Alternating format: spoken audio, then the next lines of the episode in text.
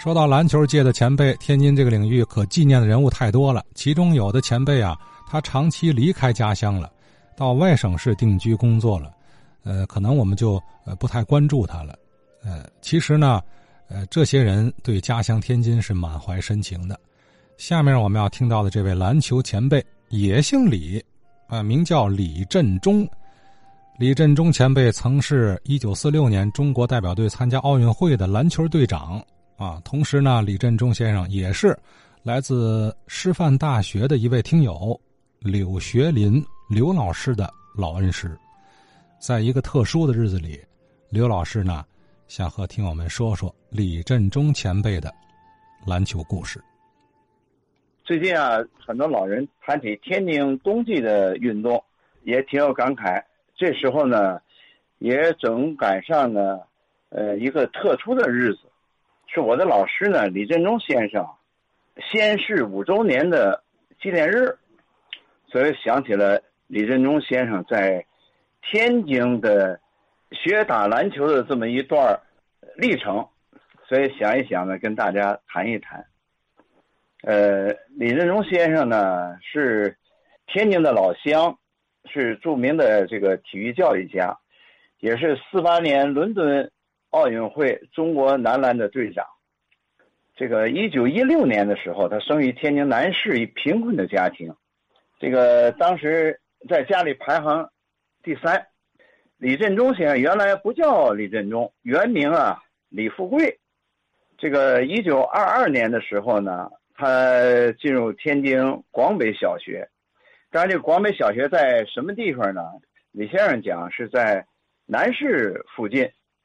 小学毕业以后呢，由于家庭的经济拮据呢，不能继续求学了。当时就想找一个职业学校呢，将来能找工作，呃，就进入了这个静兰英文打字学校。静呢是镜子的镜，荷兰壮阔的兰。呃，当时先生说是这么一个英文打字的一个短期的培训，好，据说是这个培训班就是六个月为一期。二三十年代那个天津的社会这种发展呢，可能也需很需要这方面的人才。李先生就到了这个培训班，这个校长呢也比较喜欢篮球，看到来了这么一个高高大大的男孩呢，也非常高兴。呃，又加上当时的经济的情况，就免收李先生这个学习的培训费。进来学校呢，离着。中原公司啊不远，所谓的中原公司就是现在的天津百货大楼。百货大楼对面呢有个篮球场，这是中原公司建的职工活动的地方。当时那个篮球场呢，据讲就是我们大家过去看到的那个篮架，就是苍蝇拍似的那种篮架。这个活动人呢，当时比较多，有中原公司的职工。皇宫电影院的职工，还有日商这个食堂的师傅们，大家业余时间都在那打篮球。呃，李先生呢，因为离得比较近呢，课余时间啊，总去在那看。篮球运动在天津当时发展还是比较兴旺的，又加上当时的这个篮球场交通便利，看球的人多，打球的人也多，所以李先生当时呢，他也偶尔进场呢。因为球崩在外边了，拿到球传过去，或者偶尔也进场了投投篮，这个篮球太有吸引力了，所以以至于后来李先生就放弃了学习英文打字，整天就泡在球场。这时候他的年龄呢，大概多少？他才十二三岁，就很小。十四岁的时候，他已经身高长到一米八了。嚯！你想在那个年代。一米八的个子，那就是相当相当高了，所以在那儿，大家也不知道叫什么名字，就叫他小孩儿，但实际上他身高已经比较高了。这个经常打球呢，就，哎，有一些个玩伴了，有一些个朋友了。当时就想，得取个队名吧，咱成立一个队，呃，所以当时呢，就酝酿了一个队名，叫云龙篮球队。云彩的云，中国龙的这个龙，这个当时这个队伍组成呢，就是在当地附近的一个是日商天津食堂的大师傅，还有一些呢，呃是高级的职员，都是有工作的一些个人员组成，只有李振中李先生没有工作。这个组织球队就得有服装啊，有鞋呀，有些有些活动还得一块儿吃个饭什么的。呃，当时这个队伍呢，就因为李先生是个小孩儿，又没有工作，呃，也不让他出钱。中原百货这个球场呢，也就成为云龙队的主场地。按照咱们现在的说法，我感觉啊，就是所谓的打野球，经常是以赛代练。随着队伍逐渐的呃聚集，也吸引了一些高手来参加他们这个队伍。李先生讲，有这个代表河北队参加过旧中国第六届全国运动会的王世富、李宗义、李宗成，呃，都曾在队里待过。二三十年代啊，天津篮球兴盛，天津啊实际上有很多知名的球队，比如南开中学队呀、黑白队呀、石手队呀、开滦矿务局队、新学书院、呃联华队、第一友、竞进。等几十支队伍，甚至，呃，当然我有时看看资料，有可能有名的得百支以上。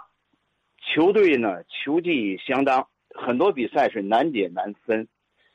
当时呢，在这个云龙篮球队的主场，第一位来到云龙篮球队的国手呢是姚安汉先生。呃，姚先生呢是参加过远东运动会。很知名的、很早的篮球老前辈，我们天津人呢，俗称姚二爷。呃，他来到球场以后，看到李先生，哎，年龄不大，身高那么高，呃，球技呢也在增长，认为是可造之材，就经常来指导他来打球。当时呢，李先生都被队友称为小孩儿。呃，姚先生认为呢，第一啊，不尊重人家；第二呢。李富贵的名字呢又太俗气，建议呢更名为李振中。另一位经常来到球场活动的是南开五虎之一的唐宝坤。这个唐宝坤是南开五虎之首啊，年长李先生六岁。这个三一年，唐宝坤南开毕业以后进入南开大学。三二年的时候，他退学进入开滦矿务局，组织了大华篮球队。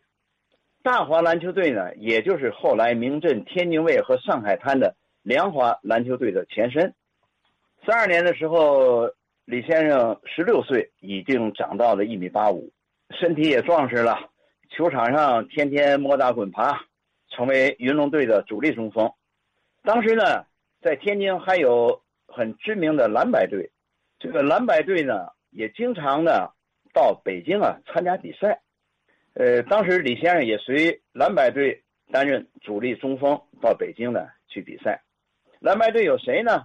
据先生讲，有唐宝坤，呃，还有在辅仁读书的刘建长、魏鹏云、王锡良等四虎。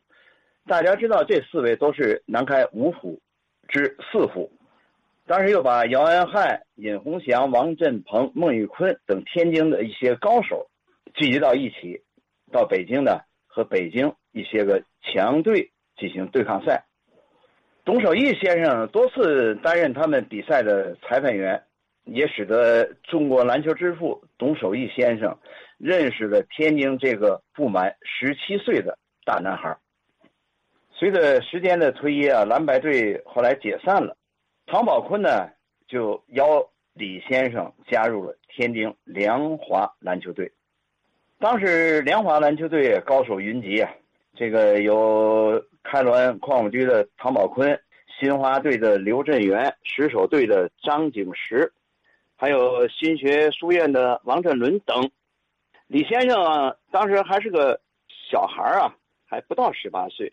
呃，那些人有工资，李先生呢没有工资，每个月给他补贴二十银元。当然，先生异常高兴，这也是他一生中第一份工资，是靠打球挣来的。到了梁华队以后呢，训练比赛就比较规范了，再加上有姚安汉、唐宝坤一些前辈的提携，使得李先生球技呢增长很快，以至于晚年的时候，李先生对此念念不忘。呃，据我所知啊，每次到北京，李先生都要去到八一队去看望唐宝坤。呃，三四年的时候，天津啊万国篮球赛呢如期又开战了。梁华队呢第一次参加万国篮球赛，但是呢，从队员的组成啊，高手云集啊，十分引人注目。这个万国篮球赛采用这个双循环制，第一循环后呢，进入冬季无法正常比赛了，就休战了。这个休战期间呢，他们到上海打了四场比赛，呃，取得了两胜两负。两负呢都负于了外国队，一个是呢美国海军的麦利斯队，再一个负于了这个上海外国万国联赛的海贼队。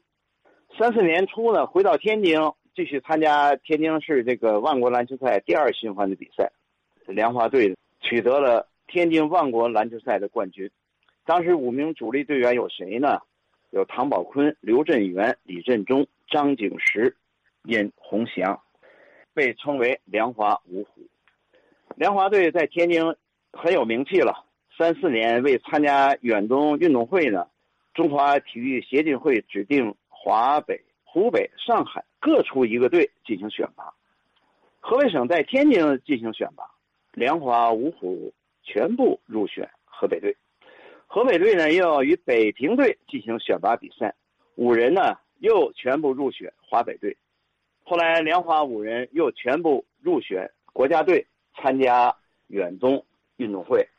当然，这也是李振中先生第一次代表中国出国比赛。当时他只有十八岁。三四年暑假的时候，原天津地友队的队员，呃，当时是国立体专的学员高长明来云龙篮球队球场呢看比赛，见到李先生问。是否愿意去国立体专读书？李先生当时非常高兴。国立体专接到申请后，立即同意接收，并且呢免收学费，生活费由学校提供补助。九月份，李李振中先生离开了天津，来到南京，开启了新的篮球生涯。在一九九五年的时候呢，呃，中国篮球传入天津。一百周年在天津体院举行的庆祝活动上，当时李先生呢给了我一张照片，就是在他去南京以前，云龙队和保安队比赛结束后合影留念。他告诉我，吹裁判的这个是唐宝坤，那个是尹焕文。李先生离开天津以后呢，到了国立体专，又开启了新的篮球生涯。想问您的就是，您和李先生之间的这个师生之谊是什么时候建立的呀？哦，谈到这个很有幸，因为我在最早我在这个天津师专教体育，八五年的时候呢，青年教师晋升讲师职称要经过助教进修班的培训，我就报考了上海师大，被录取了，是这么一个机缘，来到李先生的篮球助教班。当时他看到有来自天津家乡的学员，也异常高兴。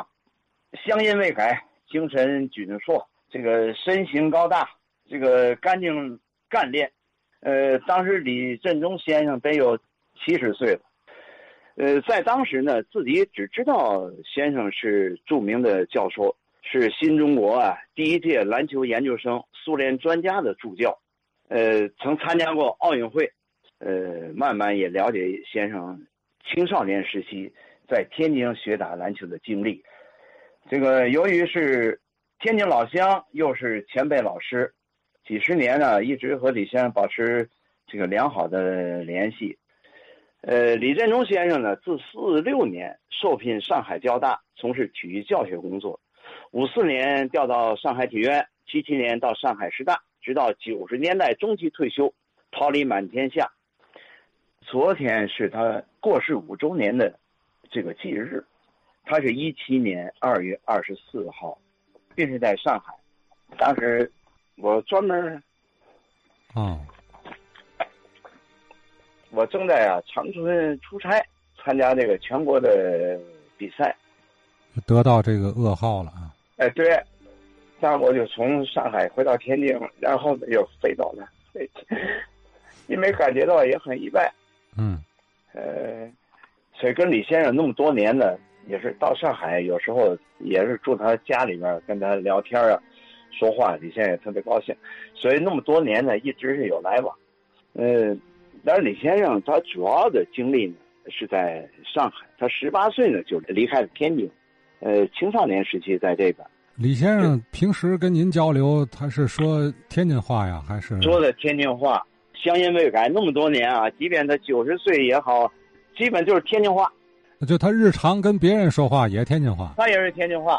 哦，也是天津话。啊，这典型的在上海的老天津人。老天，上海的老天津人。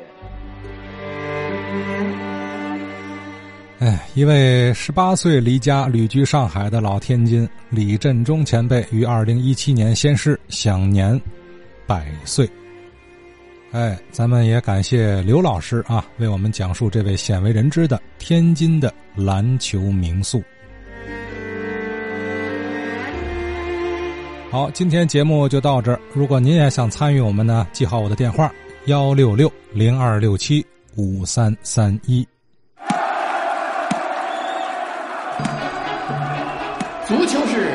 十九世纪六十年代传入天津，那么后来北洋水师学堂、武备学堂都有自己的足球队。